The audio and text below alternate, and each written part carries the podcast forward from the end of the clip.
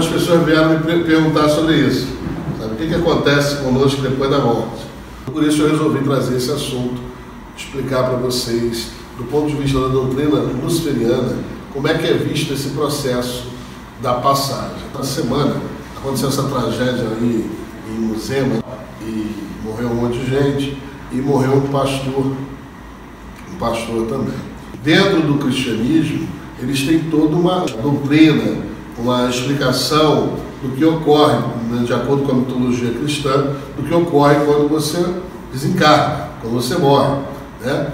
É lógico, nós, luciferianos, nós que somos pagãos, não acreditamos naquilo. Tá? É engraçado ver que os cristãos eles se referem à crença das outras religiões como mitologias, mas a, a deles eles não aceitam que seja mitologia. Quando fala da religião nórdica, nórdica da Asa Tru, falam que é mitologia nórdica. Quando falam da religião, religião olímpica dos deuses é, gregos, fala-se da mitologia grega. Quando se fala dos deuses africanos, mesma coisa, fala-se da mitologia africana, da mitologia indígena, mas a religião judaico-cristã não é uma mitologia, é uma realidade absoluta igual a pedra. Né? Gente, não é mitologia para os cristãos. Isso eu entendo, eu compreendo e respeito eles na sua fé. Mas eu, da mesma maneira, gostaria de ser respeitado na minha fé. E assim por diante para cada uma das religiões. Ela pode ser um mito, uma mitologia para aquele que não é praticante. Agora, para aquele que é praticante, aquilo ali é uma maneira de interpretar os processos das transformações energéticas que ocorrem quando você penetra no mundo espiritual. E a maneira de acordo com cada tradição, cada povo. Da mesma maneira, nós, luciferianos, temos o nosso entendimento do, do que ocorre com o luciferiano quando ele desencarna. E vieram perguntar, mas mestre, nós vamos para o inferno? Eu falei, não, nós não vamos para o inferno. Quem vai para o inferno é cristão. Porque nós não compactuamos com os mandamentos judaico-cristãos. Nós não fizemos acordo nenhum com Jeová. Pelo contrário, nós quebramos qualquer laço que tínhamos com ele para seguir o nosso caminho. É a mesma coisa, gente, perguntar se um taoísta vai para o inferno.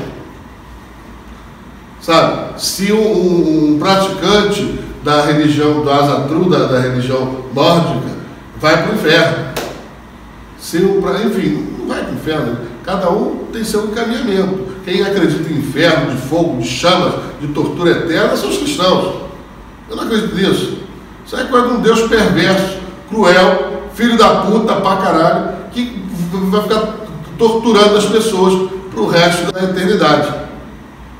Eu não acredito nisso. Eu, meu Deus não, não é uma criatura doentia a esse ponto, de ficar perversamente torturando seres pela eternidade. Mas há pessoas que acham isso bacana, que gostam disso. Então, né, cada um gosta de uma coisa diferente. Então, cara gosta, tem aquele pessoal fetichista, né? Que gosta de uma coisa sadomaso e tal, beleza. Cada um sente prazer por onde quiser. Mas, enfim, eu não gosto dessa ideia de inferno, de fogo, de chamas que o cristianismo vende para os seus adeptos e eles aceitam muito bem, eles gostam, sejam felizes com aquilo ali. Mas nós, luciferianos, nós não vamos para o inferno, porque nós não somos cristãos. Nós não quebramos nenhuma regra cristã. Nós não pecamos contra o cristianismo. Nós seguimos a nossa própria religião, que é uma religião muito antiga, na qual o cristianismo é uma religião recente, pequena, curtinha. Nossa religião tem mais de 10 mil anos. Vem lá dos sumérios antigos sabe? o culto de Tiamat e os onze demônios, os seus onze filhos. Então nossa religião é muito antiga. Ela é muito antiga. É lógico, ela tem roupagens e atualizações. Nossa base, nossa egrégora vem da Suméria. E detalhe, ela não era a religião exotérica sumeriana. Ela era a religião esotérica.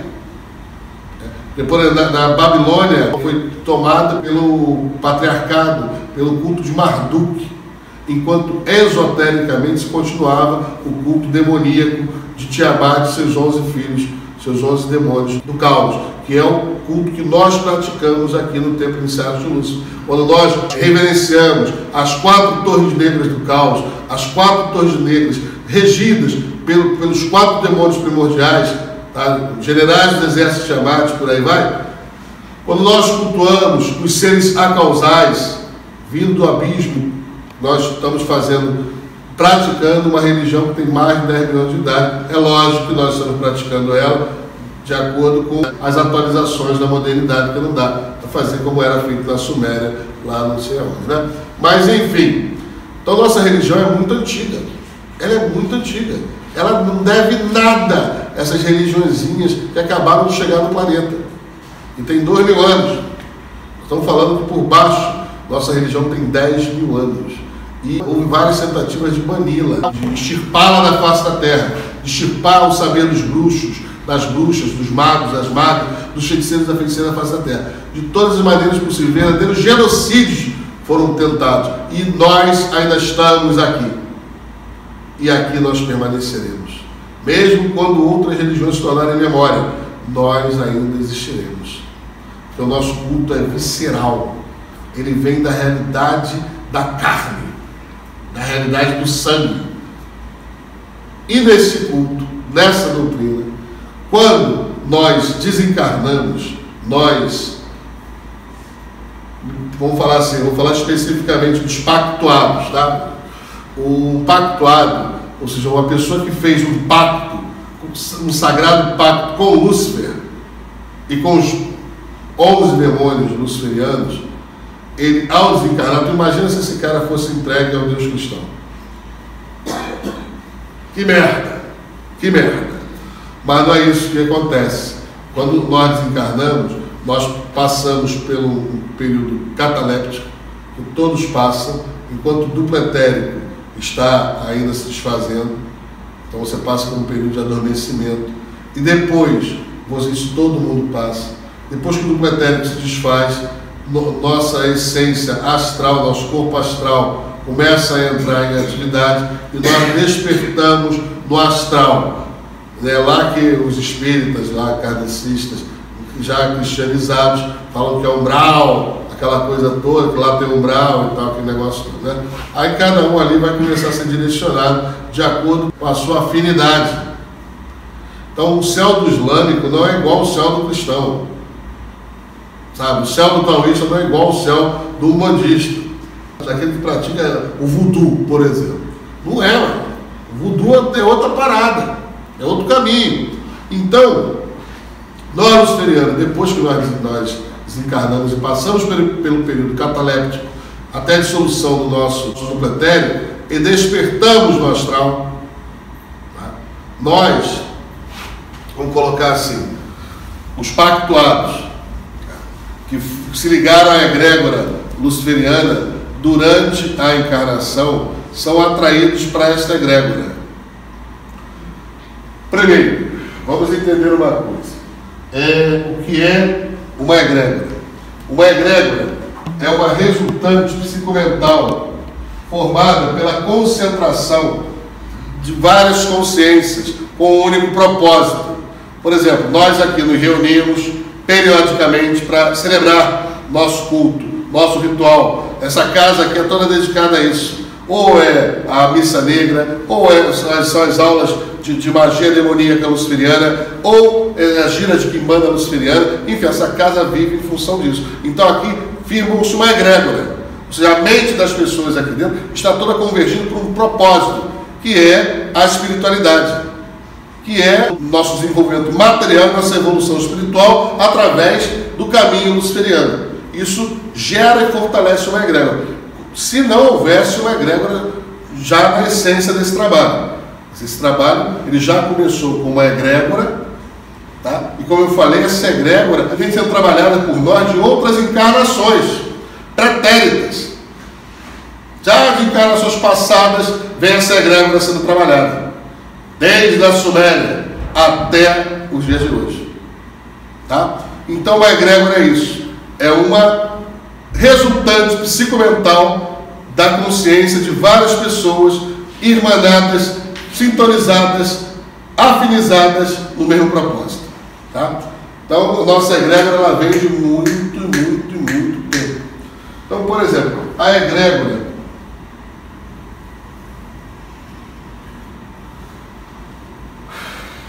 luciferiana, ela é basicamente assim. Aqui podemos colocar bem no seu centro, no centro da egrégora, a tríplice chama, Lucífer, aquela mesma tríplice chama que se encontra na, na, na cabeça de Bafomé, ou que se encontra no arcano 15 do tarô, tá? representa o próprio Lúcifer. Depois nós temos 11 demônios primordiais. Tá? Então aqui você tem, por exemplo, vou usar os nomes populares deles, tá gente? Os nomes que a maioria conhece. Tá? Asmodeus, Dagon, Moloch, Astaru, Babilônia, a Grande, Leviatã, é, Belfegor, Belial, Bafomé, Nergal ou Yama, depende do nome que a gente vai botar, vamos usar, é o Deus da morte, tá? também conhecido como Yama. E o nosso amado, muito, muito amado, Satã. Esses são os 11 demônios primordiais, que formam a egrégora luciferiana. Eles têm expressões em várias culturas. Em várias culturas você vai encontrar reflexo deles e eles vão ser chamados de outra maneira. Tá? Mas basicamente, acho que por aqui todo mundo conhece ele com esses nomes. Tá? Mas se você pegar jogar em outras culturas, você vai encontrar ele lá. Na religião indiana, na religião nórdica, na religião olímpica e assim por diante. Mas tá aqui. Essa, isso forma a nossa grana. Sendo que aqui encontram as suas falanges. São justamente os magos, as magas, os, as bruxas, os bruxos, os feiticeiros e as feiticeiras que militam nesse caminho. Tanto os, podemos separar as falanges da seguinte maneira, tá? eu, eu podia já ligar, fazer aqui uma, uma película ligando os encarnados e os desencarnados. Tá? Porque é assim que a gente trabalha. Já trabalha aqui, praticamente nós já trabalhamos encarnados ligados à grávida. Mas por questão didática, eu vou fazer, falar o seguinte: quando você desencarna, você é um feiticeiro luciferiano, aqui encarnado. Aí está aqui você. Aí você desencarnou, morreu. É? O que, que vai acontecer?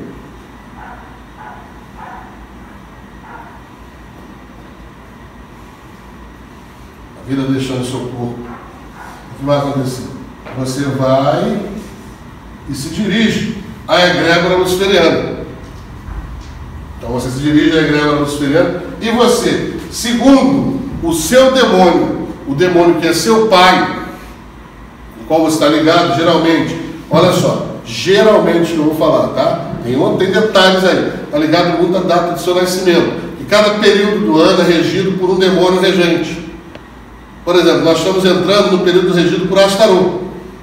Então, os nascidos nesse período, de acordo com o horóscopo demoníaco luciferiano, são filhos de Astarô. Os que nasceram no período anterior eram filhos espirituais de Asmodeus, segundo o horóscopo demoníaco luciferiano. E os nascidos nesse próximo período são filhos espirituais de Astarô. Então, desencarnou, o que, que vai acontecer? Ele vai procurar e vai se unir à egrégora. Tá? Através da sua falange. Se ele é um, é um mago, ou uma maga, um bruxo ou um feiticeiro. Ele vai se unir, unir à falange. Ao, ao procurar, ao se integrar à falange, falange de quem? De Astarão, sua mãe espiritual. E lá no outro mundo, ele vai continuar cumprindo, né, trabalhando para a obra de Lúcifer. Da mesma maneira que ele trabalhava para a obra de Lúcifer na face da terra, ele vai continuar trabalhando para a obra de Lúcifer no outro mundo. No mundo chamado mundo espiritual. Tá? Então é isto que acontece com o luciferiano que já se ligou à egrégora luciferiana nesta vida. nessa vida ele já está ligado à egrégora.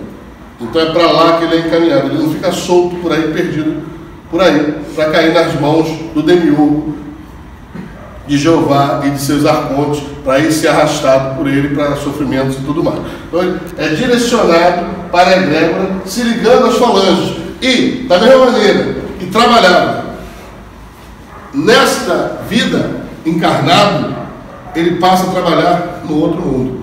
Trabalha, continua fazendo magia, fazendo feitiçaria, experimentando a carnalidade. E nós acreditamos no prazer, nós acreditamos na vida, em todas as suas formas. Não há pecado nesse sentido. Né? Só pecado é para os cristãos. Entendeu? Então nós continuamos promovendo aquilo que os cristãos chamam de mal, mesmo depois desencarnados. Então, nós desencarnamos, nós nos direcionamos para a nossa egrégora, nós procuramos a nossa falange, a falange do nosso demônio regente, do, do nosso pai demoníaco, e nos integramos à sua falange, e lá continuamos a trabalhar como trabalhamos aqui. Né? Com a feitiçaria, com a magia, com a bruxaria, fazendo discípulos, orientando esses discípulos e também experimentando através daqueles que são ligados a nós os prazeres da carne, assim como experimentamos os prazeres do mundo transcendente também. Então, assim, não, não, não existe esse negócio de ar, pá, outra coisa importante. A egrégora luciferiana, se você quiser ter uma visão assim, dela também, visualizem como uma grande cidade. Não é uma cidade, tá, gente? Isso aí é uma metáfora. É uma grande cidade energética, onde várias consciências se movimentam ali. Um ninho, imagina um ninho de, de, de energias que, se, que interagem ali segundo um propósito, é para lá que você vai se dirigir. E de acordo com a sua hierarquia, você vai ter uma função lá. Né? Os, os espíritas kardecistas acham que vão lá para o nosso lar, né? Vão lá para o nosso lar, tomar sopinha, aquela coisa, quem viu, quem viu lá o nosso lar? Nada contra, quem gosta de sopa, beleza. Eu gosto de churrasco, mas enfim, sangrando. Então, é, gosto de carne sangrando. Mas assim, eles vão para lá, vão lá, tomam sopinha, botam uma roupinha, ficam lá fazendo aquele social deles lá, até esquecer e voltar para cá. Nós não, nós vamos para a egrégora, Luciferiano, que podemos, essa grande egrégora que vem desde a da Suméria para cá, ela, podemos dizer, é na realidade a nossa loja, a nossa loja, o nosso templo espiritual.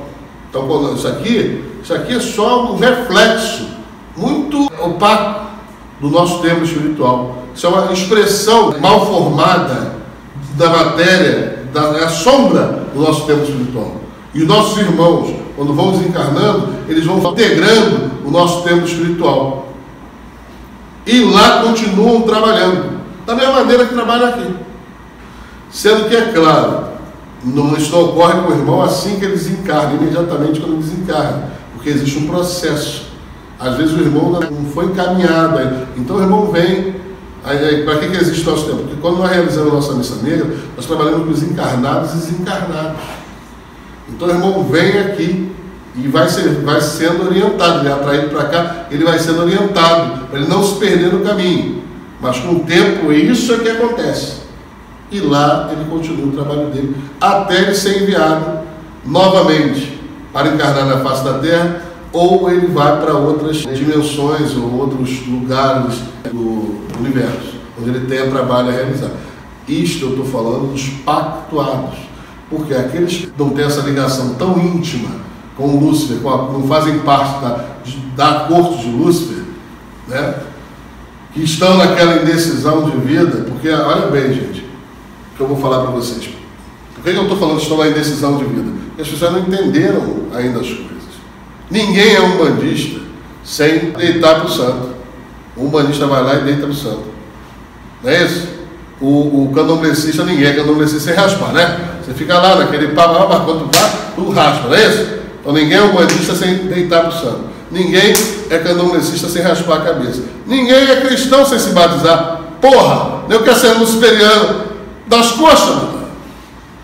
Não, sério, mano. Eles pensam que isso aqui é casa de mãe Joana. Estou falando isso aqui, não é isso aqui, não. Mano. Pensam que nosso caminho é casa de mãe Joana. Pô, se você adentrou nesse caminho, você tem que entrar mesmo, porque senão não dá certo. Aí não dá certo, aí não acontece o que você quer. Aí fica naquele reme-reme, vai não vai. Pô, olha só, tu já entrou no negócio. O outro lado lá quer ver tua caveira.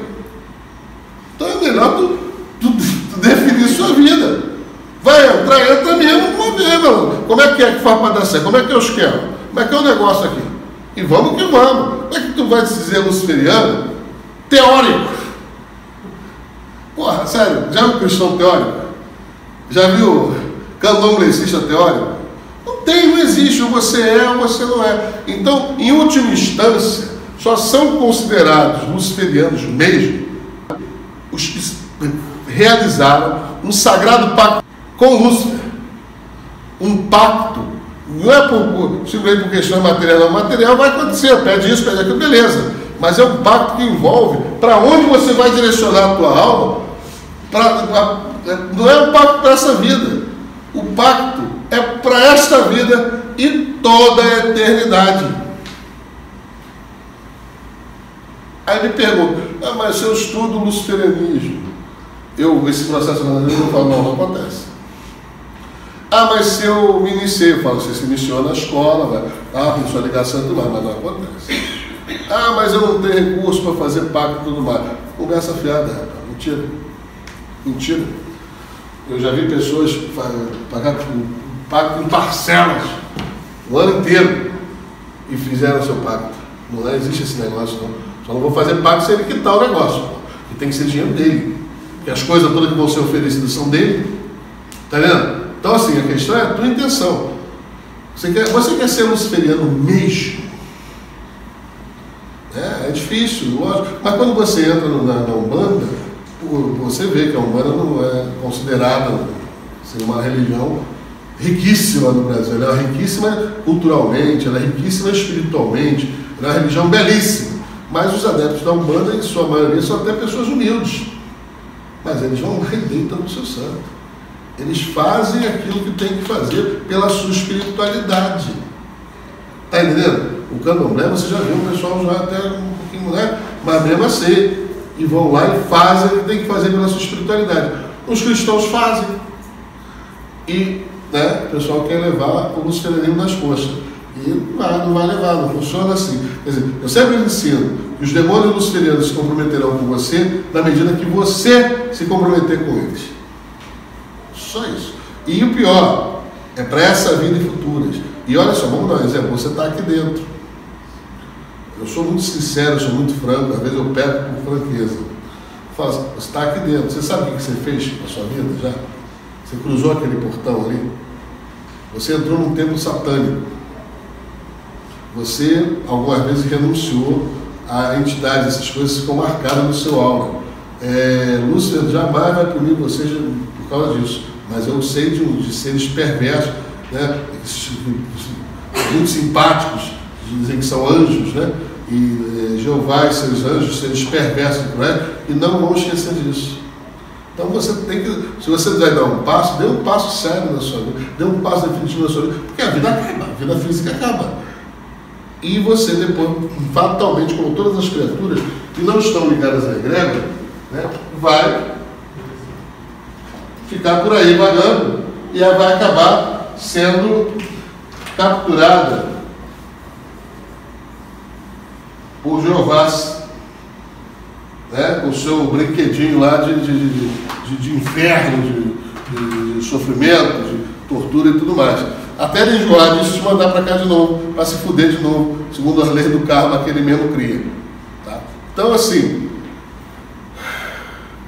respondendo a pergunta, o que acontece com o luciferiano depois que ele desencarna, o que acontece é isso.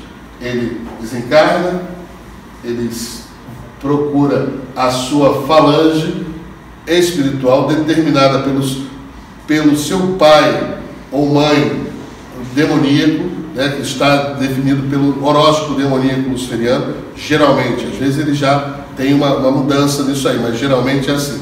Mas de qualquer maneira ele vai. Sim. Agora a hierarquia que ele vai ter nessa falange também vai depender do empenho dele aqui na Terra, do trabalho dele aqui na Terra, do que ele faz pela obra de Lúcifer na face da Terra. Tá? Aí lá tem a sua hierarquia. E lá, o, esse aí seria o, o equivalente ao nosso lar do luciferiano. Chamaríamos assim de nossa suruba, nossa, nossa putaria, nosso caramba, pronto. É, nossa, legal. Pensa que a gente vai para lá para rezar? Que a gente vai para lá para tocar, para ficar tomando sopa? Pô, lá o negócio fica quente, o negócio é bom.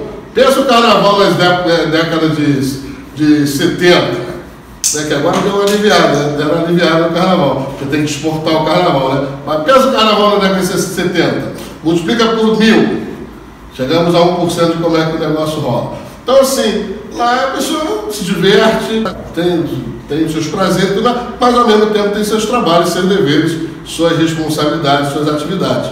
Né? Mas ninguém ali fica rezando, ninguém fica ali é, tocando arpinha, ninguém fica ali com camisolão. Se chegar com camisolão, é garreiro. Ela tira essa porra, fica pelado, rapaz. É dessa camisolão. Resultado. E, e, nós continuamos ali fazendo aquilo que os cristãos chamam de mal. Nós continuamos promovendo tudo aquilo que os cristãos chamam de maldade, de malignidade, de, de mal. E inspirando dali, que é a egrégora, ela inspira, ela emana energia. Então nós continuamos não só fazendo lá nossas paradas, mas nós continuamos também inspirando os seres encarnados, em todas, os seres que estão em todas as dimensões, a continuar a realizar aquilo que agrada a Lúcifer e os nossos demônios. Bom? Então, não deixem para amanhã o que vocês podem fazer hoje. Comecem agora. Né? Eu já comecei há muito tempo. E é isso aí, tá? Assistam esse vídeo, meditem sobre isso e decidam aí, assim, sobre o mundo pós-morte. Sendo que eu sempre falo o seguinte, eu acredito que o mundo pós-morte começa agora, aqui. O que você está fazendo na sua vida aqui agora é o caminho que vai te levar a outra vida. Não tem, tem um ditado árabe muito interessante que fala assim: aquele que não conquistar o paraíso na terra não conquistará o paraíso no outro mundo. E eu entendo muito bem isso. Eu falo o seguinte: aquele que não já estiver ligado à egrégora nessa encarnação não vai se ligar à egrégora depois que morrer. Né? Porque na realidade, eu, isso aqui é didático. Eu falei, lembra que eu falei para vocês que essa buscar a egrégora encontrar? Porque na realidade, esse ser aqui, essa egrégora é dividida assim, essa parte da falange. Ela é dividida assim. Aqui, nesse primeiro nível externo, estão os encarnados, aqui na face da terra trabalhando, como eu e outros magos, bruxos, feiticeiros luciferianos, trabalhando, encarnados, já estamos ligados às egrégoras, à egrégora. E, e na parte mais interna da falange estão os desencarnados.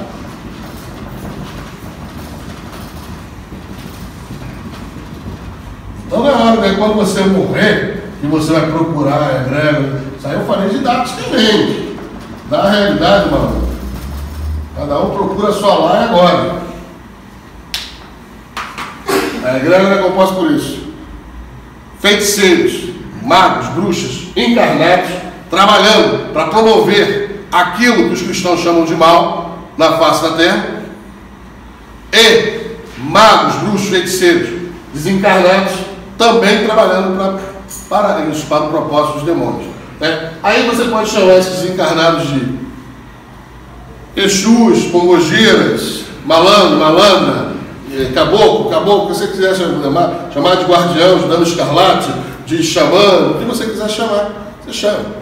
Eles estão desencarnando lá, trabalhando, aumentando o couro, para que a obra de Lúcifer continue da face da terra sendo promovida, sendo firmada, sendo desenvolvida. E nós estamos fazendo um excelente trabalho, porque desde a Suméria, a nossa egrégora está firme no planeta e ela continuará firme. Né? Não são só dois mil anos de lavagem cerebral que vai impedir que as pessoas sigam aquilo que é natural para elas. O, o que os cristãos chamam de mal faz parte da natureza humana. Sabe? Então é difícil você impedir que as pessoas sigam a sua natureza, enquanto a nossa religião aceita a natureza humana, não julga o ser humano. Então não tem como impedir que isso se desenvolva e se firme. Bom, meus irmãos, dito isso, ah, falar nisso, só para um aviso, um aviso, um aviso, já é encerrar. Eu agora, paz, posso fazer casamento. Puta que pariu, mano! eu posso casar. Então, olha só, quem quiser casar, me procure. Detalhe, Lúcifer aceita todo mundo, Lúcifer não julga ninguém, eu só não aceito três tipos de pessoas aqui no templo.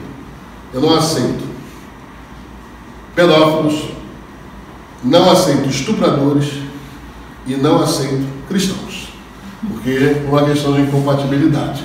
É, eles não nos aceitam lá, nós também nos aceitamos aqui. Fora aí, mas ele pode ficar na vida dele lá na boa. Tá?